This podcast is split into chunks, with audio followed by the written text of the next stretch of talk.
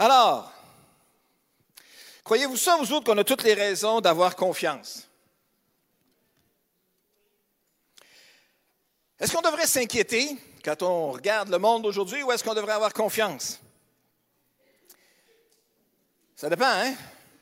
Ça dépend qui qu'on est, ça dépend qu'on regarde, ça dépend comment on pense, ça dépend peut-être avec qui on parle. Lorsqu'un observateur examine l'état de notre monde, il pourrait avoir plusieurs raisons de s'inquiéter. Où s'en va-t-on? Veux-tu me dire où est-ce qu'on s'en va? Quand on voit les menaces des manœuvres militaires de la Chine tout près de Taïwan, Taïwan, petite île que revendique la Chine, à peine 24 millions d'habitants, devant le géant chinois, avec la haute technologie et les puissances incroyables, qu'est-ce qui va se passer? On pourrait examiner aussi au Moyen-Orient, il y a des tensions qui ne sont pas nouvelles là, hein? entre le Hamas et Israël. Le Hamas qui est soutenu par l'Iran et Israël qui est soutenu par les États-Unis. Qu'est-ce qui peut se passer avec là? Quand on réalise que ça fait déjà plus de 400 jours que dure la guerre en, Russie et en Ukraine, on, on estime qu'il y a environ 180 000 morts ou blessés du côté de l'armée russe. 100 000 morts ou blessés du côté de l'armée ukrainienne. 30 000 civils tués, ça en fait du monde en deuil, ça. Ça en fait des gens atteints pour toute leur vie de ce qui s'est produit. Quand notre observateur tourne un petit peu ses regards du côté de la frontière américaine et au-delà, il peut s'inquiéter peut-être face aux tensions idéologiques ou politiques qui règnent aux États-Unis. C'est comme si les États-Unis sont divisés en deux. Deux parties, où une partie s'entretient entre elles et l'autre partie s'entretient entre elles, communiquent plus ensemble, se craignent l'un l'autre ou se crêpent le chignon l'un l'autre peut-être. Qu'est-ce qui va se passer avec tout ça? Quand on examine plus près de chez nous euh, l'état de la situation de la santé mentale et de la violence que ça peut engendrer, Quand on repense à un autobus qui euh, aboutit dans une garderie de façon volontaire, quand on pense à toutes sortes de choses qui peuvent se produire et que vous entendez aux nouvelles comme moi, on peut se dire où est-ce qu'on s'en va? Ah, si vous écoutez les nouvelles un petit peu, vous avez entendu parler peut-être de Barbada et de l'heure du compte la drag queen qui va raconter des, histoires aux enfants à la bibliothèque ou euh, à la garderie ou bien à la maternelle. On peut se soulever une question et juste dire, ça va donner quoi ça au juste, là, comme développement culturel? Qu'en même temps, dans la même semaine, se produit la situation où est-ce que le, il y a des directives gouvernementales qui sont données qu'on ne pourra plus avoir des lieux de locaux de prière dans les écoles publiques. Dans la même semaine. La question se pose, où est-ce qu'on s'en va? De façon générale, on voit la baisse de moralité, la, tolérance, l'amour, la compassion, l'intégrité diminuer de plus en plus autour de nous, en même temps qu'on voit une hausse de l'individualisme, de la haine, de l'intolérance et de la violence. Notre observateur peut bien se poser des questions, veux-tu me dire où est-ce qu'on s'en va? Et peut-être que s'il n'est pas branché à, Dieu ou quelque chose comme ça, il peut avoir de l'inquiétude dans son cœur, et ça c'est certain. Quelle sorte d'avenir se dresse devant nous? Les gens ont des raisons légitimes de craindre et de s'inquiéter. Mais, pour les enfants de Dieu, pour les citoyens du royaume, pour vous et moi, qui ne font pas partie du monde, mais qui ont une citoyenneté dans un autre royaume, nous, on a toutes les raisons d'avoir confiance. Toutes les raisons d'avoir confiance. David, le psalmiste. David, le roi d'Israël. David, de David et Goliath. David affirme sa confiance selon son expérience dans la vie. On a toutes les raisons d'avoir confiance en Dieu, confiance en l'avenir. David, affirme sa confiance et nous le montre dans le, chapitre 37 dans le chapitre 37, dans le psaume 37, verset 25. David dit, J'étais un enfant et me voilà vieux. Je n'ai jamais vu celui qui est juste être abandonné, ni ses descendants mendier leur pain. Dans la nouvelle Bible second, c'est traduit J'ai été jeune et j'ai vieilli. Ça vous dit quelque chose, ça? Certains d'entre nous ont besoin de réfléchir un peu plus longtemps, peut-être à penser dans le temps que j'étais jeune, mais j'ai vieilli, peut-être qu'on a besoin de réfléchir un peu moins. J'étais jeune et j'ai vieilli et je n'ai pas vu le juste abandonné, ni sa descendance mendiant son pain. Ce que David dit et affirme ici dans ce passage-là, c'est que j'ai vécu, j'ai vu, j'ai observé et à la fin de l'histoire, j'ai confiance en Dieu. En plus des promesses de provision et de protection, il y a aussi la promesse de la présence de Dieu parmi son peuple, parmi ses enfants. Maintenant que David est arrivé à un âge respectable, il rend témoignage de la fidélité de Dieu à son égard et pour ses descendants. J'ai été jeune et j'ai vieilli. Et David a déjà été jeune. Et peut-être que lorsque je mentionne David, c'est quoi les images qui vous viennent dans la tête? Il y en a peut-être quelques-unes de celles que je vais mentionner ici. David, c'était le dernier né dans sa famille. C'était le, petit bébé. Sais, le petit bébé que maman va vouloir gâter, peut-être. Hein? Prendre un soin particulier. Le préféré, le chouchou, peut-être, peut-être. Mais celui qui était tellement petit, tellement pas grand, qui prenait tellement pas de place que il n'avait même pas été invité lorsque le, juge Samuel a voulu organiser un repas avec son père, avec sa famille. Ils n'ont même pas pensé de l'inviter parce qu'il gardait le troupeau, puis que dans le fond, c'était le plus jeune, puis il s'en occupe, puis on n'a pas besoin de lui. Mais finalement, ils n'ont pas pu commencer le repas tant que lui n'était pas arrivé. Il gardait donc le troupeau, un troupeau de brebis. Mais pendant qu'il gardait un troupeau de brebis, il a développé des techniques de défense. Il a appris à servir du bâton, il a appris à servir de la fronde, il a appris à servir toutes sortes de choses qui pouvaient lui être utiles et qui lui ont été utiles plus tard. Pendant le temps qu'il gardait des brebis, pendant le temps qu'il faisait quelque chose que tout le monde méprisait et qui n'avait pas d'importance, il y avait des connaissances qu'il pouvait acquérir. Parenthèse. Peut-être vous trouvez que ce n'est pas grand-chose ce que vous faites. Peut-être vous trouvez, ça donne quoi ça, au bout de la ligne? Tu sais, hein, on brasse du papier, on brasse des chiffres, on prépare des rapports, on les donne, on les envoie, on les reçoit, on les corrige, etc. Hein, ça donne quoi, ça, au bout de la ligne pour faire tourner le monde ou non? Est-ce que c'est utile, ce que je fais? Pendant ce temps-là, on peut apprendre toutes sortes de choses. Si on veut juste être assez observateur. David a développé donc des techniques de défense, j'en ai parlé, le maniement de la fronde notamment. Il avait du temps en masse pour se pratiquer. Il s'est pratiqué. Il a observé également aussi le comportement des brebis, le comportement du berger à l'égard des brebis, la réaction du berger devant les menaces. Lorsqu'il y avait un loup qui se présentait, David savait quoi faire. Il avait développé cette technique. Il savait comment réagir. Il savait comment réagir émotionnellement. Et il était capable d'écrire, juste un petit peu plus tard, L'Éternel est mon berger, je ne manquerai de rien. Il me fait reposer, hein, il me conduit vers les eaux paisibles. Si je marche à travers les difficultés, sa botte, son bâton et sa houlette me gardent, hein, il me protège. Il a réfléchi, il a pensé. Il a développé des connaissances avec ça. Et pendant le temps qu'il était là, David, c'était aussi un poète, David, c'était un artiste, David, c'était un compositeur, un interprète. Il a été un habile musicien. Il y avait une onction particulière sur lui lorsqu'il louait l'Éternel et qu'il composait des cantiques.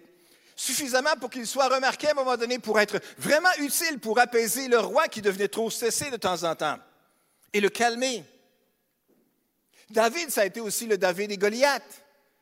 Justement, un coup qu'il l'a expérimenté, il est allé dans la vraie vie, puis il a terrassé le géant qui venait faire peur à tout Israël, juste avec une pierre dans un lance-pierre.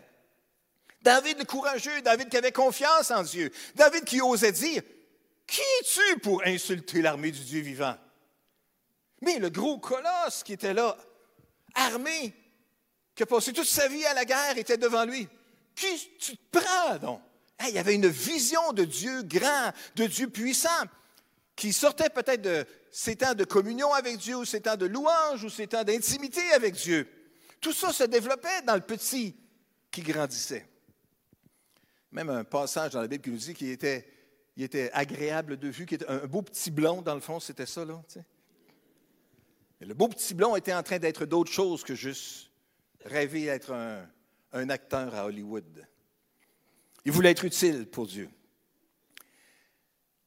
David et Goliath. On fait si souvent référence dans le monde aujourd'hui à l'histoire de David et Goliath. Ah, c'est une lutte inégale. C'est David contre Goliath. C'est le pauvre citoyen contre la grosse machine gouvernementale. Chaque fois que j'entends ça, je veux juste nous rappeler à chacun d'entre nous comment que l'histoire s'est finie. Qui a gagné? Hein? C'est David qui a gagné, qui a coupé la tête du roi, la tête de, Goliath, en utilisant sa propre euh, épée. Non, il n'a pas, coupé la tête du roi. Il a eu l'occasion, mais il ne l'a pas fait. Vous le savez, hein? Parce qu'il dit Loin de moi la pensée de mettre la main sur celui que Dieu a oint. David, ça a été le vaillant guerrier aussi, qui, après sa victoire sur Goliath, après ça, les années ont passé, est devenu un vaillant guerrier, qui est devenu un capitaine, qui est devenu un, major, un colonel, etc., puis qui a pris de plus en plus de place au sein de l'armée, un général, finalement, qui a suscité la jalousie du roi quand il entendait les, chants de triomphe que le peuple donnait lorsque l'armée revenait. Plutôt que donner, applaudir le roi, on applaudissait le général. Hum. Le roi n'a pas aimé ça. Saül n'a pas aimé ça. s'est mis à poursuivre David. David a été aussi le fugitif qui était recherché par le roi. Et pendant ce temps-là, il continue à réfléchir. Il continue à penser. Y a-t-il quelqu'un qui vous poursuit? Êtes-vous menacé? Même si vous êtes menacé, même si vous êtes stressé, même si vous vous inquiétez peut-être pour la menace qui peut se présenter, je veux juste vous dire que Dieu peut vous parler à travers tout le processus aussi. Il va vous garder. C'est pendant ce temps-là, sans aucun doute, que David a écrit aussi, L'Éternel est mon rocher. Il est mon protecteur. Il est ma forteresse. Il est celui qui me protège et celui qui va me garder. David dit donc, j'étais jeune et j'ai vieilli. J'ai traversé toutes ces étapes-là de la vie et j'ai expérimenté la bonté et la fidélité de Dieu. Même fugitif, recherché par le roi, son cœur encore réfléchissait, pensait, observait qu'est-ce qui arrivait là et il voyait la fidélité de Dieu, il voyait la bonté de Dieu. Et il était capable de dire, j'ai été jeune, j'ai vieilli, je n'ai pas vu le juste abandonné. Parce que Dieu est resté avec lui. Lorsqu'il est devenu le roi du pays après la mort du roi Saül, il a régné. Et ça n'a pas été sans difficulté. Il a dû à se sauver parce que son fils euh, voulait usurper le trône et tout ça. Toute une histoire aussi. Mais David est resté confiant en Dieu. Il y a eu donc le David jeune, vigoureux, fort, qui voulait euh, accomplir des choses. Puis il y a maintenant ce David plus âgé qui réfléchit encore. Et qui se dit, Dieu a été bon pour moi, Dieu a été fidèle. Tout au long de sa vie, il a vu et expérimenté la fidélité de Dieu. Il nous dirait à nous aujourd'hui, s'il était ici, qu'on a toutes les raisons d'avoir confiance. Toutes les raisons d'avoir confiance. Parce que la fidélité de Dieu demeure. Dans le livre des Lamentations, chapitre 3, nous lisons au verset 21. Voici la pensée que je me rappelle à moi-même et que nous devrions nous rappeler à nous-mêmes aussi. La raison pour laquelle j'aurai de l'espérance et je garderai de la confiance. Les bontés de l'Éternel ne sont pas à leur terme et ses tendresses ne sont pas épuisées. Chaque matin, elles se renouvellent. Oui, ta fidélité est grande et j'ai dit, l'Éternel est mon bien, c'est pourquoi je compte sur lui. Ce n'est pas David qui a écrit ça, c'est Jérémie. Mais encore, il manifeste ici cette même réalité-là, ce même cœur-là d'avoir expérimenté à travers toutes sortes de tourments que les bontés de Dieu ne sont pas à leur terme, que ses tendresses ne sont pas épuisées, elles peuvent se renouveler chaque matin. Que ta fidélité est grande. Dieu veut nous donner l'occasion d'expérimenter sa fidélité encore et encore. Et à travers un monde menaçant, peut-être dans lequel on peut vivre, à travers une société changeante, à travers des valeurs qui sont interchangeables, on peut se poser la question, mais où est-ce qu'on s'en va?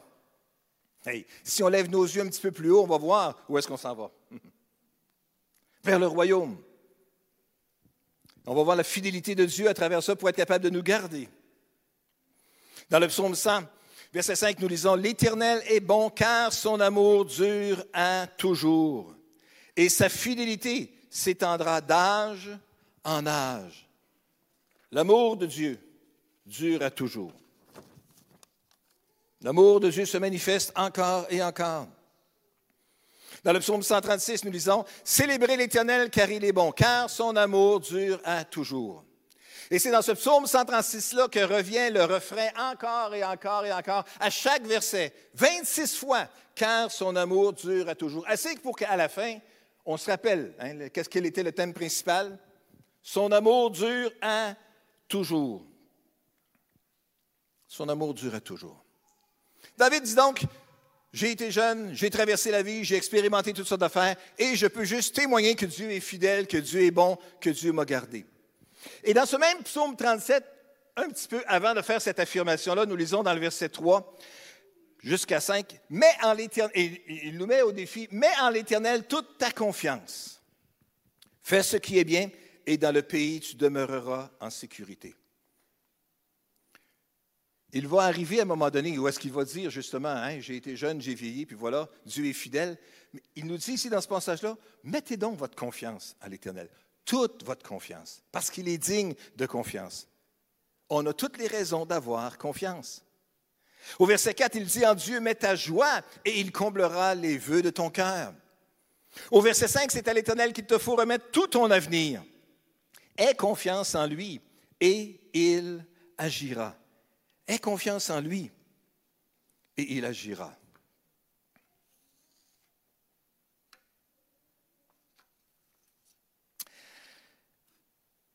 J'étais un enfant et me voilà vieux. Jamais je n'ai vu celui qui est juste être abandonné, ni ses descendants mendier leur pain. L'idée ici de David, c'est d'affirmer, c'est vrai, ça marche l'affaire. On peut garder confiance en Dieu. Et comme David, nous aussi, comme peuple de Dieu, on doit se confier en Dieu en toute occasion de notre vie. Que les circonstances soient difficiles ou non, on a besoin de garder confiance en Dieu. On a toutes les raisons de rester confiant en Dieu. Amen. J'aimerais inviter Christine à venir me rejoindre à ce moment-ci.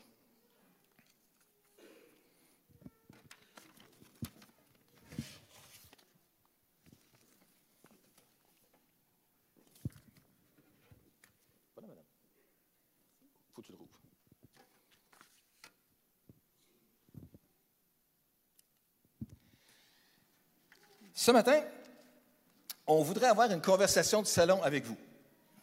Savez-vous qu'est-ce que c'est une conversation de salon? Conversation de salon, c'est quand on aborde un sujet ensemble sur le ton d'une conversation, d'une discussion, plutôt que de celui d'une affirmation, d'une proclamation. Euh, c'est ça. Fait qu'on veut dire avoir une conversation avec vous.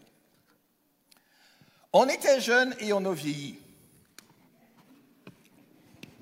Vous pouvez regarder de mon côté pour la dernière partie de l'affirmation. La Bible nous dit en effet dans Ecclésias chapitre 3, verset 1, il y a un temps pour toutes choses sous le soleil. Et au verset 11, ça nous dit, après avoir dit un temps pour ceci, un temps pour cela, verset 11, il fait toutes choses bonnes en son temps. Amen. Alors ce matin, nous voulons vous informer que Christine et moi, nous prendrons notre retraite le 30 juin prochain. Ben oui. On aimerait prendre quelques minutes avec vous ce matin pour faire un survol de nos 45 ans de ministère. Comme David, on a été jeunes et on a vieilli. Ça fait plusieurs années que nous reportons notre décision en raison de plusieurs circonstances.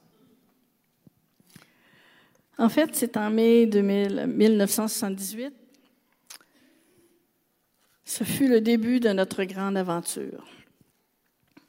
Nous avons été euh, invités par le pasteur principal d'Edmundston, Denis Blackmore, de venir l'aider à la naissance d'une église francophone, alors que lui était unilingue anglophone. Nous sommes donc partis le 8 mai à bord d'un train puisque nous n'avions pas d'auto. Le wagon où nous étions s'est rempli mais rempli de jeunes élèves surexcités en voyage scolaire. C'était assez euh, particulier et bruyant. Le plan initial était de passer l'été et revenir à l'automne à Québec. Mais, comme toujours, ça ne se passe pas toujours de cette façon-là. À la fin de l'été, on nous a demandé de déménager à Edmundston et nous avons accepté. Paul n'avait pas terminé le collège biblique. Il lui restait deux ans pour compléter sa formation. À cette époque-là, on n'avait pas accès à l'Internet. Ce n'était pas, euh, ce n'était pas la même technologie qu'aujourd'hui. C'était totalement inexistant. Chaque semaine, on recevait un petit paquet par la poste, des petites cassettes audio des cours qui avaient eu lieu dans la semaine. Les travaux devaient se faire à la dactylo. Il fallait surtout pas se tromper. C'était vraiment une autre époque. Finalement, notre séjour au Nouveau-Brunswick, le temps d'un été, aura duré cinq ans et demi. Un an et demi à Edmundston comme pasteur adjoint et quatre ans à Grand Sault comme pasteur principal. On se plaisait beaucoup à faire le ministère dans cette église. Les, les gens étaient vraiment géniaux. On les adorait. C'est à cette époque, avec bonheur, que nous avons eu notre premier enfant, notre adorable Annie, le 10 juin 1981. Au Nouveau-Brunswick. Et livré au Nouveau-Brunswick. Bref, à l'été 1983, on a été approché par le pasteur Bowen du Carrefour pour considérer la possibilité de se joindre à l'équipe pastorale. Après réflexion, on a décliné l'offre. On s'était attaché aux personnes, comme le disait Christine, on les aimait beaucoup. Les gens étaient chaleureux, sympathiques, très attachants. On ne voulait pas quitter cette église. C'était une petite ville où c'était agréable de vivre. On était prêt à passer notre vie au Nouveau-Brunswick. On était en processus de construction, ça allait bien, ça se développait dans l'église. Pas le temps de déménager. Mais on a reçu un autre appel quelques semaines plus tard et devant l'insistance du pasteur principal du Carrefour, on a accepté de prier à ce sujet. On a finalement accepté la proposition de venir à Québec et on a déménagé donc en novembre 1983.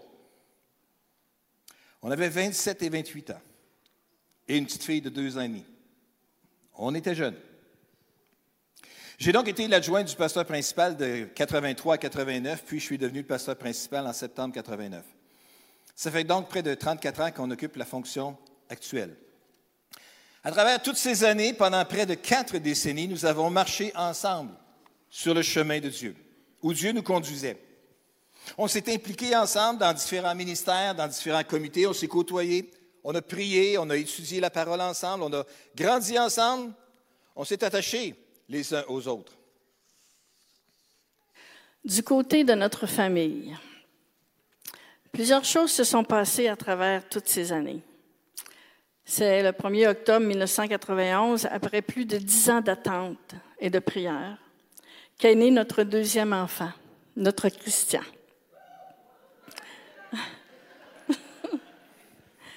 Un vrai miracle de la part de Dieu. Quel bel ajout à notre famille. Mon plus bel accomplissement de ma vie, ce sont mes deux enfants dont je suis si fière et que j'aime énormément. À la fin de 1999, un autre ajout à notre famille, Maxime. Quel homme charmant. Il est devenu notre gendre en 2003. Un autre miracle de la part de Dieu s'est produit dans la famille de Maxime et Annie et dans nos vies, l'arrivée de notre premier petit enfant. Timothée en 2010. Quel grand bonheur nous avons vécu. Il a conquis nos cœurs dès son arrivée et il ne cesse de nous surprendre par ses diverses connaissances et euh, il nous fait rire beaucoup. En 2013, un autre ajout à notre famille, notre douce et adorable Camille. Elle est devenue notre belle-fille en mai 2016. En mai 2015, d'une façon tout à fait inattendue et avec beaucoup, beaucoup d'émotion, est arrivé notre petit Emma, dans la famille de Maxime et Annie. Un autre miracle de la part de notre Dieu. Une enfant remplie d'imagination et avec la joie de vivre. Et bientôt, dans les prochains jours, arrivera dans la famille de Christian et Camille notre troisième petit enfant, un petit garçon. Nous avons tellement hâte. Eh oui. Je remercie le Seigneur pour la faveur envers ma famille. Je les aime tellement. Notre ministère a eu un impact important sur chacun d'eux. C'est pour ça que je parle d'eux aujourd'hui. Je les remercie de tout cœur pour leur soutien et leur amour à travers tout ce parcours.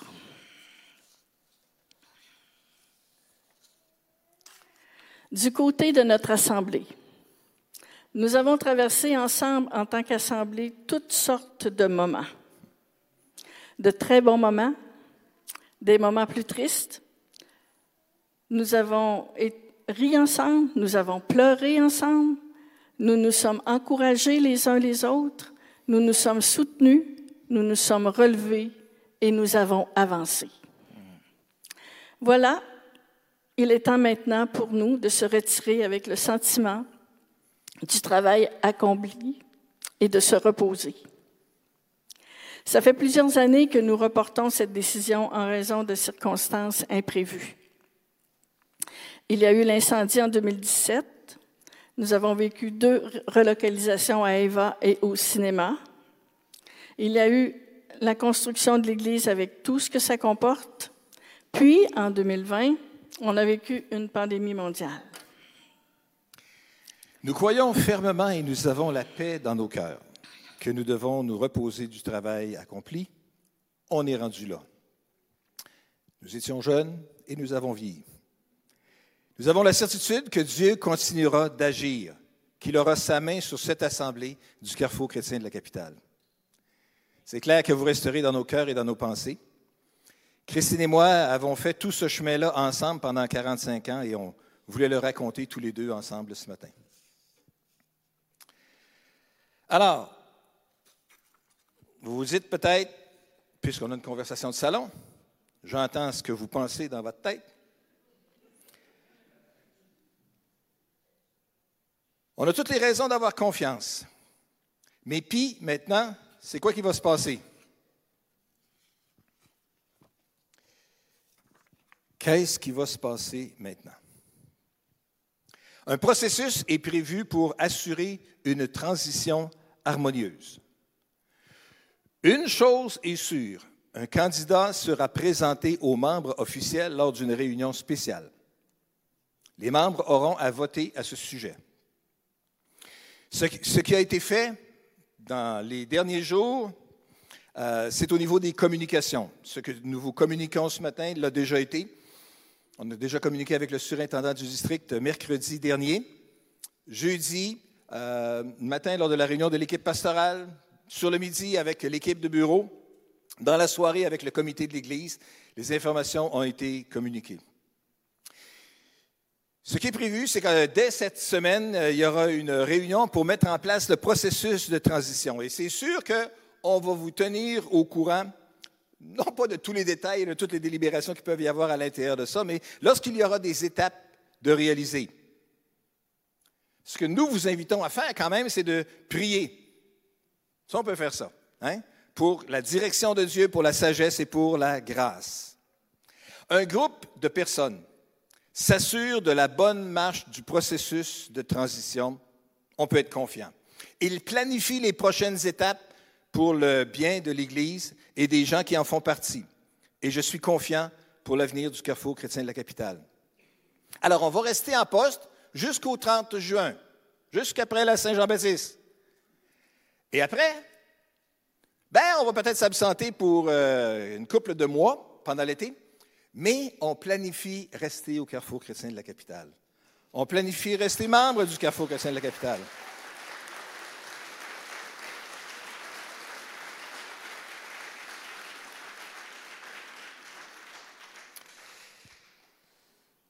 J'ai été jeune et j'ai vieilli et j'ai expérimenté comment Dieu est fidèle. On pourrait tous les deux rendre témoignage de ça aussi dans notre vie. quand on est parti avec euh, nos vieilles valises euh, de mes grands-parents, c'est ça? Mon grand-père maternel était voyageur de commerce. Il y en a-tu qui savent que c'était un voyageur de commerce? C'était un monsieur qui voyageait dans plusieurs villes, puis qui allait représenter sa compagnie, puis présenter des, produits et tout ça. On avait la vieille valise à notre grand-père quand on a déménagé. On avait besoin d'un lift pour nous prendre de chez nous puis nous amener jusqu'à la gare. C'était un fidèle membre de l'Église, Jean-Noël, qui était venu nous reconduire. Dans sa Pinto orange, si vous avez des vieux souvenirs des années 76 et 77, c'était ça, 78. Alors c'est ça, ça a été tout un chemin qu'on a parcouru ensemble. On n'a jamais vu le juste être abandonné, ni ses descendants mendier leur pain, parce que Dieu est fidèle. Et nous savons que maintenant que nous, nous arrivons à cette étape-là, Dieu est fidèle pour cette assemblée. Dieu a un avenir pour cette assemblée. Et quand je regarde vers l'avenir, je suis capable de tellement mieux visualiser et imaginer ce que Dieu peut accomplir au milieu de nous et à travers nous dans toute la région de la capitale nationale. Une étape à la fois, un pas à la fois. Mais Dieu va nous amener là où il veut qu'on soit vraiment. Dans le psaume 37, nous lisons au verset 34 aussi, Attends-toi, ou verset 24 plutôt, Attends-toi à l'Éternel et suis le chemin qu'il te recommande. Il t'honorera par la possession de tout le pays et tu verras tous ces malfaisants seront retranchés. Ben alors, on ne souhaite pas nécessairement que quiconque soit retranché aujourd'hui, mais ce qu'on veut certainement, c'est continuer à s'attendre à l'Éternel et qu'il puisse continuer à, marcher avec nous sur le chemin. Amen.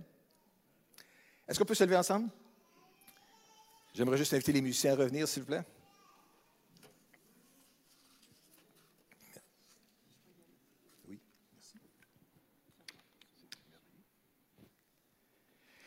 Seigneur, nous te bénissons aujourd'hui. Et comme ce message, nous avons entendu ce matin où David pouvait rendre témoignage après le passage des années de ta fidélité, de ta bonté, de ta grâce, de ta protection dans sa vie, dans les moments de danger, de ta provision, comment tu as pourvu à tous ses besoins alors qu'il manquait du nécessaire? Comment tu es capable de garder ton regard sur lui, de l'instruire et de le former tout au long du chemin? Nous voulons juste aujourd'hui, Seigneur, toi qui es le même Dieu, qui est encore vivant, qui est encore le même aujourd'hui, hier, aujourd'hui et éternellement, tu es pour toujours le même. Et aujourd'hui, tu es le Dieu que nous invoquons et nous te demandons ta sagesse et ta grâce dans les prochaines étapes que nous aurons à traverser ensemble comme assemblée. Te prions que tu puisses nous diriger et nous guider. Nous te prions que ta grâce soit manifestée dans nos vies. Nous te prions, Seigneur, pour ta direction dans les réflexions, les délibérations, les discussions que les gens du, comité de l'équipe de transition euh, auront ensemble. Nous te prions pour ta sagesse, ta direction. Nous te prions pour l'harmonie au milieu de nous. Nous te prions, Seigneur, que tu puisses nous conduire dans ta volonté, parce que ce que nous voulons, au-delà de toute chose, Seigneur, au-delà de toutes nos préférences ou particularités personnelles, c'est que ton règne vienne et que ta volonté soit faite sur la terre comme au ciel. Alors nous te prions et nous implorons ta grâce, Seigneur, ta sagesse et ta direction sur tout le processus de transition. Que ta bonne main, Seigneur, repose sur toute cette opération. Nous te prions, Seigneur, que tu puisses nous donner la direction dont nous avons besoin. Nous te prions, Seigneur, que tu puisses bénir ces prochaines étapes aussi. Oh, à toi soit la gloire, Seigneur, pour tout ce que tu accomplis dans chacune de nos vies. Merci de ce que tu es le Dieu fidèle qui ne nous laisse pas et qui ne nous abandonne pas. Merci pour toutes les belles années que nous avons encore ensemble, Seigneur, à vivre comme assemblée. Nous te prions, Seigneur, que tu puisses nous diriger vers toutes ces prochaines étapes maintenant et que nous puissions y avancer avec foi, avec confiance, en sachant que toi, le Dieu qui ne vieillit pas, hmm, qui ne change pas, continue encore à manifester sa bonté. Merci de ce que chaque matin tu renouvelles tes bontés. Merci, Seigneur, que tes manifestations de miséricorde euh, ne sont pas épuisées, Seigneur. Mais encore et encore, tu vas les manifester dans chacune de nos vies et dans notre vie ensemble comme assemblée. Viens nous guider, viens nous diriger. Nous donnerons à toi seul la gloire, parce qu'à toi seul elle revient, notre Père, au nom puissant de Jésus. Amen et Amen. Amen. je vais inviter euh, Christian et l'équipe de nous conduire dans la louange ce matin.